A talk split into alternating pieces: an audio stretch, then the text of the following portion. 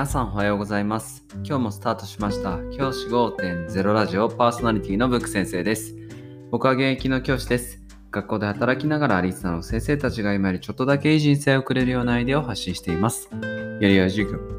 学級経営、働き方、同僚保護者、児童生徒との人間関係、お金のことなど、聞かないよりは聞いた方がいない内容を毎朝6時に放送しています。通勤の後から10分間聞き流すだけでも役立つ内容です。一人でも多くのリスナーの先生たちと一緒に良い教師人生を送ることが目的のラジオです。今回のテーマは児童生徒の相談は聞くだけで合格点というお話をしたいと思います。先生方、児童生徒から相談ということを持ちかけられることはあるでしょうか？僕は相談というものを持ちかけられるだけで先生方もう合格点だよっていう話を以前もしたんですがもう一度このラジオを通じてお話ししたいと思っています。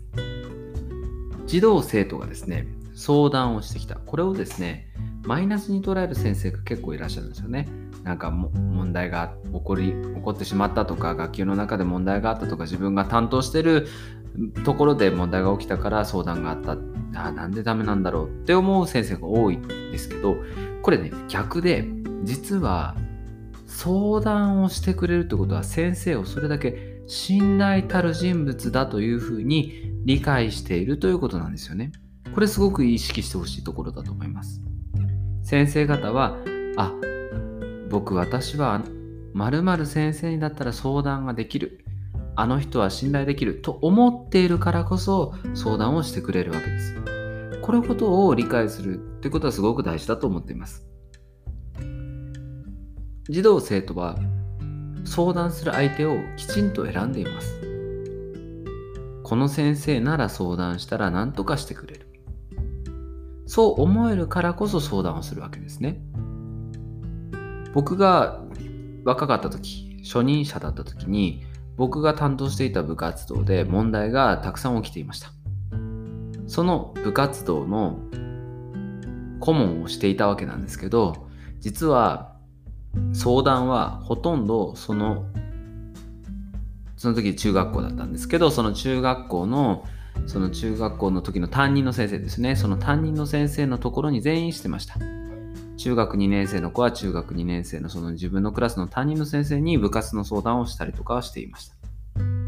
僕のところには一切そういった相談は来ませんでした。顧問にすべき相談を顧問にできない。これって実は顧問の先生の信用がなかったってことなんですよね。つまりは僕への信頼がなかったっていうことなんです。信頼たる人物にしか子供は相談をしません。ということは先生方、もし相談を持ちかけられたらそれは先生方を信頼たる人物だと子供が認識してるってことなんです。このことを理解するってことがすごく大事です。そして大事なことはもう一つあってその相談に足る人物に相談したこと、これだけでも十分なんです。子供にとっては。先生方の中には、相談されたからには何とかこう、アドバイス、助言を与えようとか、そういった思いで、なんかこう、その子を指導していくっていう方に持っていってしまいがちな先生が多いと思います。僕もそうでした。ですけど、実際に大事なことは話を聞いてあげる。傾聴なんて言い方しますけど、しっかり聞いてあげられるってことなんですよね。聞いてあげて、それに対して助言をするかしないかはまた置いておいて、実際に聞いてあげているっていうことを大事にしてほしいんです。あ、先生はこういう話を聞いてくれるんだ。そういうふうな思いを子供に抱かせることができるかどうか。これがすっごく重要なんですね。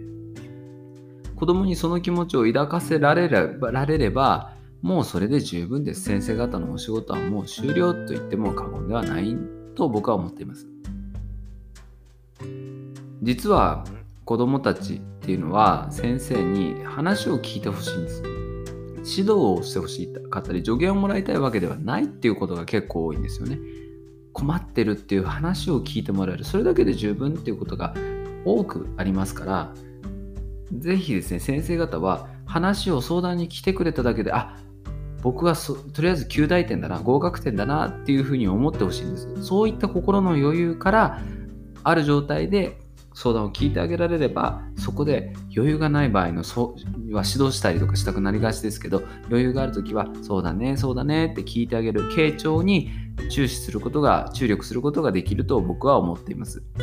ぜひですね先生方もし子供から相談されたらそれはもう十分それだけで十分だよっていう気持ちで対応してあげて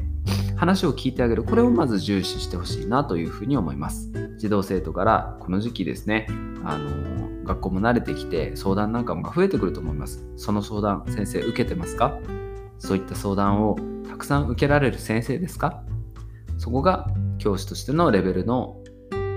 が見える真骨頂かなというふうに僕は思っています。じゃあ今日はこの辺で起立で着席。さようなら。また明日。